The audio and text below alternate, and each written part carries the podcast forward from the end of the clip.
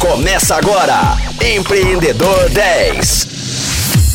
Fala Rocktronics, eu sou o Flávio Amaral e está começando o segundo dia do Empreendedor 10. Nesta semana, eu estou batendo um papo com a gerente de inovação da Aleve Legal Tech Ventures, Carol Gilberti. Carol, queria dedicar esse programa de hoje para falar um pouco sobre a Aleve. E antes de iniciar, de fato, o nosso papo, explica para a gente o que é a Aleve. A Leve é a primeira corporate venture builder focada em legal techs no Brasil. Mas você deve perguntar, mas o que, que é isso, gente?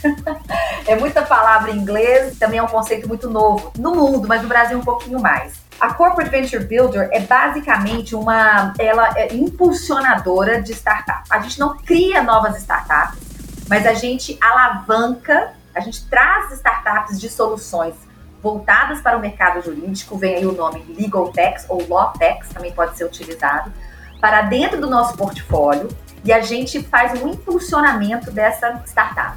A gente investe nessa startup no sentido de entregar toda uma metodologia, já foi testada, né, validada no mercado, que já criou startups de sucesso, que já até foram compradas né, no mercado então a gente alavanca, impulsiona, então a gente leva ela de um patamar para mais cinco patamares acima do que ela veio para gente. No final dessa trajetória com a Leve Legal Tech Ventures, o nosso propósito é aumentar o nosso equity, ou seja, a nossa participação dentro daquela startup. Né, se a gente investiu 5%, 10%, 15% e a gente tem aquele, né, aquele valor de investimento de 5% até 15%, a gente quer aumentar esse valor do nosso investimento para que quando essa startup saia do nosso portfólio e receba aí um aporte né, do Series A, por exemplo, né, investimento Series A, é, que a gente pode até depois entrar nos detalhes, você tem lá série A, série B, depois você tem investimentos para unicórnios que a gente já viu no Brasil também, empresas que já receberam aportes bilionários. Mas a nossa, o nosso propósito é estar com essa startup, entregar metodologia, entregar todo esse back-office de contábil, marketing, vendas, jurídico. A gente entrega isso tudo, né, para ela poder se estruturar, realmente se tornar uma empresa, uma startup formalizada e a gente poder entregar toda essa equipe, esse know-how para que ela daqui a cinco anos ela possa realmente receber um aporte aí no Series A. E a gente, obviamente, ganha com isso. Então, a gente hoje, ligada à nossa, à nossa Venture Builder, né, a Corporate Venture Builder, a gente tem um grande escritório por trás, que é o Andrade Silva, que sustenta essa, esse pilar, né? E junto a gente trouxe também outros investidores que fazem parte desse pool de investidores, né? Desse grupo de investidores que acreditam na Leve. Então é uma responsabilidade muito grande, porque a gente já começou com o investidor antes de ter startups e agora a gente está no processo de seleção dessas startups, que inclusive Provavelmente na semana que vem já teremos duas, e uma é dos Estados Unidos, uma startup lá de Washington DC, que vai estar com a gente aí. Então a ideia é trazer startups que têm ideias inovadoras, solucionam desafios do mercado jurídico e que a gente possa colocá-las dentro do nosso portfólio de clientes também, que estão ligados a Andrade Silva Advogados, para que eles sejam solucionadores de problemas do dia a dia do advogado, aquele escritório e do meio jurídico. Eu não sei se ficou claro, se tiver alguma pergunta para esclarecer, você pode me fazer, tá? Não, ficou muito claro, sim. Agora eu queria pular para uma outra pergunta que eu acho que muita gente está com, com, essa, com esse questionamento na cabeça agora. Na prática, qual a diferença entre uma Venture Builder e uma Venture Capital? Ótima pergunta. Que é justamente o que a Leve que faz a diferença entre justamente isso. O Venture Capital, né? Capital vem igual capital, né? Em, em português. É dinheiro é aquela venture é, que você entra e eles já aportam algum tipo de, de dinheiro na sua startup. Obviamente por um equity maior, uma parte da sua empresa maior. O Venture Builder, ele é um construtor da sua ideia. Ele, ele pega a sua ideia e coloca para cima. E ele, ele aporta, claro que ele aporta dinheiro, mas ele aporta um dinheiro que está sendo pago para outros serviços que estão alavancando o seu negócio. Nenhuma empresa consegue sair do chão sem contratação desse back-office, do, jurídico, do contábil, do marketing, da vendas. Se você quer ir para o mercado e realmente é, escalar o seu produto, né, e realmente colocar o seu produto não somente para os seus vizinhos e para os seus parentes, né, você quer aí atingir as barreiras do Brasil e até mesmo da América Latina ou até do mundo, você precisa de uma equipe forte que, bem qualificada para você conseguir fazer isso, para que a sua empresa consiga fazer isso.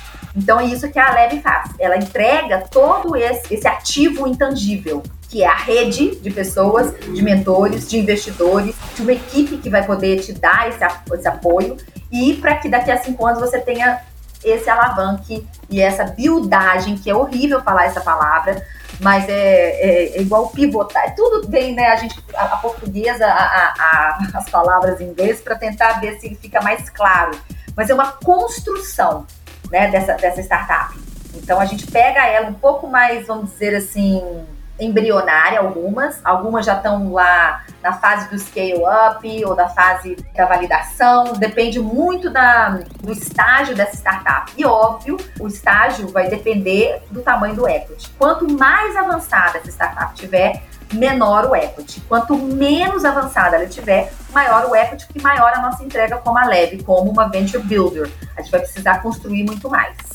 Agora, queria saber uma coisa: uma Venture Builder como essa, ela pode conectar uma startup que esteja no seu portfólio a um investidor, sendo essa uma, né, uma necessidade da startup para poder avançar em algum em um determinado sentido. Ótimo, Flávio, você ter perguntado isso, porque não somente a conexão é feita com os investidores dentro do próprio grupo FCJ, porque a Leve hoje é uma vertical jurídica dentro do grupo FCJ. O grupo FCJ como um todo, ele, ele é uma holding e você ali dentro tem várias verticais em vários segmentos, desde o varejo ao agro, a saúde, a farmácia, ao jurídico. E dentro do portfólio da FCJ, hoje são mais de 300 investidores ali dentro. Então, quando você entra para uma vertical, você já está sendo visto por mais de 300 investidores e as suas redes que são compostos por outros investidores. Mas não só mesmo dentro do F da FCJ, você tem investidores internos e investidores externos. Então, sim, isso é um, esse é o maior ativo. Esse é o maior ativo. Você já é colocado de frente a frente com potenciais investidores que estão interessados no seu, no seu negócio. E agora, então, todo mundo está querendo saber como é que faz para fazer parte, né? Ou, ou participar da seleção para o portfólio da, da Aleph. Como que é o processo? Primeiro, entender qual vertical seria interessante para a sua. O varejo, por exemplo, ele engloba milhares de tipos de startups, porque tem muitas que são ali para o varejo, né? Outras, você pode entrar em contato em, com qualquer outra vertical do varejo, do, desculpa, da FCJ, e entender qual seria a sua. Se for uma jurídica, se for do agro, eu posso depois passar também esse.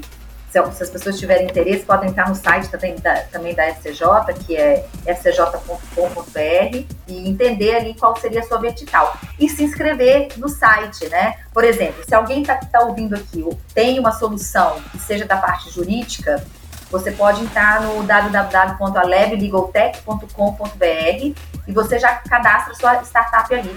Então, a gente já recebe isso no nosso sistema, a gente já computa a sua startup na nossa plataforma, e aí eu mesma, porque como eu sou a gerente de inovação, entrarei em contato com essa startup e vou fazer uma breve entrevista com se ela vai poder apresentar o pitch que é aquela apresentação que ela faz do que do quem somos, do que fazemos, qual dor e resolvemos, qual é o nosso tamanho de mercado, qual é o nosso produto, qual é o nosso diferencial, o pitch deck tradicional, né, sem ser de investimento, e a gente vai entender se aquela startup tem potencial e perfil para o que a corporate está procurando.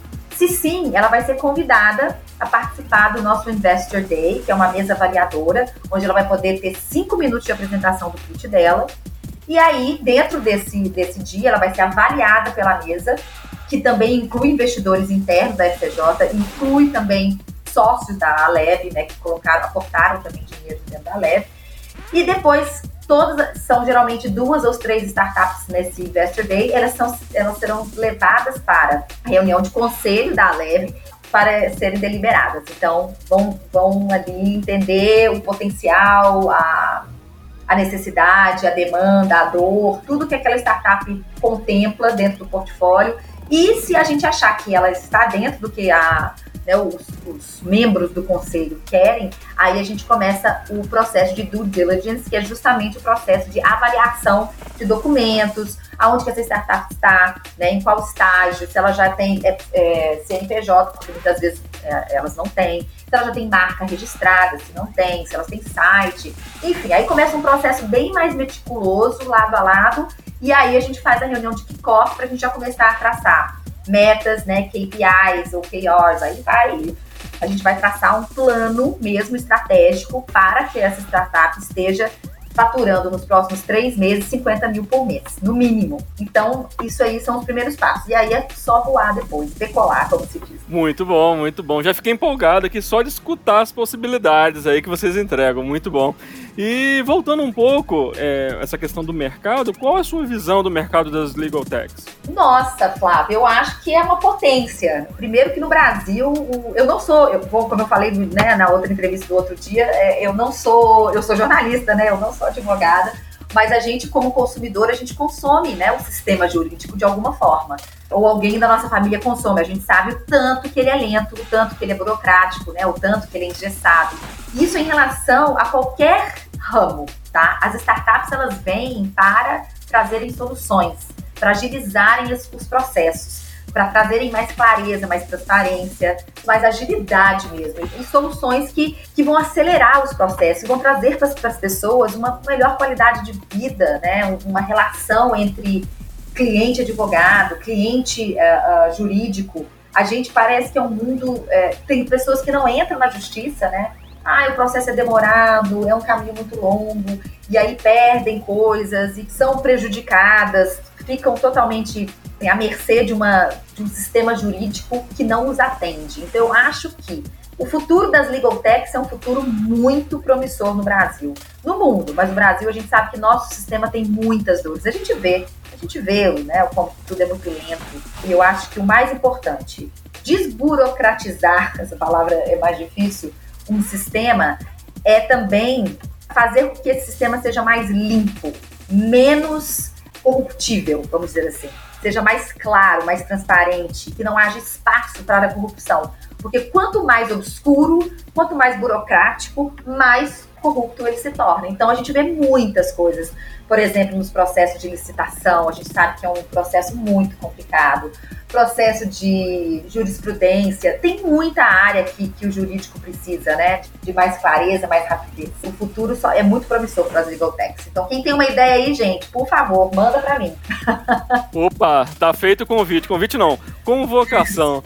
E quais são as principais oportunidades e barreiras desse ecossistema? Infelizmente, o que eu, assim, a OAB é uma das grandes barreiras.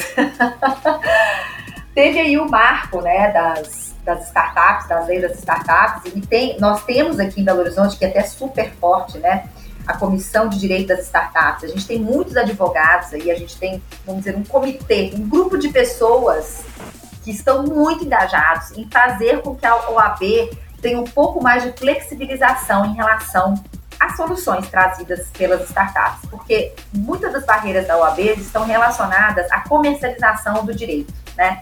Então, seria, por exemplo, conectar advogados com clientes. É, no Brasil, é, a comercialização do direito é ilegal, que é diferente do que, às vezes, muitos países, né? Por exemplo, Estados Unidos. Estados Unidos, você vê propagandas de inúmeros tipos de advogados em qualquer lugar. Você vê até no banco de praça, você vê lá propaganda de advogados. Eu não sei se as pessoas assistiram aqui aquela série. Primeiro veio a Breaking Bad, que tinha o, o advogado, né, o, o, Sol, que era o advogado do, do principal, do ator principal. E depois a série foi tão famosa, ficou tão famosa que fizeram uma série só para o advogado, que chama, chama né, ainda tá no Netflix, Better Call Saul.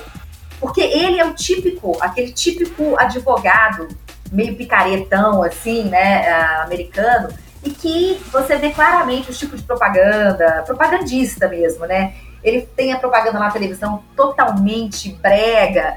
E aqui no Brasil não eles não podem, né? Tem uma regra muito, muito, muito rígida em relação a isso. Escritórios tem que ter nome só, né? O nome das pessoas. O escritório não pode fazer propaganda.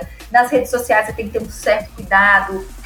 É, então a OAB hoje, como você perguntou, é a nossa maior barreira.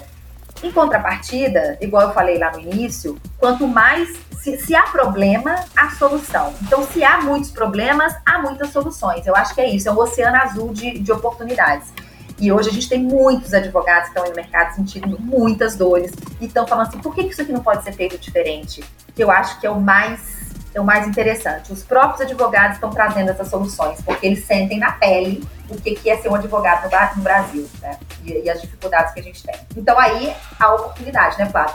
A gente, quando a gente enxerga o problema como oportunidade, a coisa muda, né? A sua ótica muda, né? É a forma como a gente enxerga né, as coisas. É. E o mercado né, também precisa desse olhar né, das oportunidades e não das barreiras. Claro. É, que, como qualquer outro mercado, claro. elas existem nunca vão deixar de existir.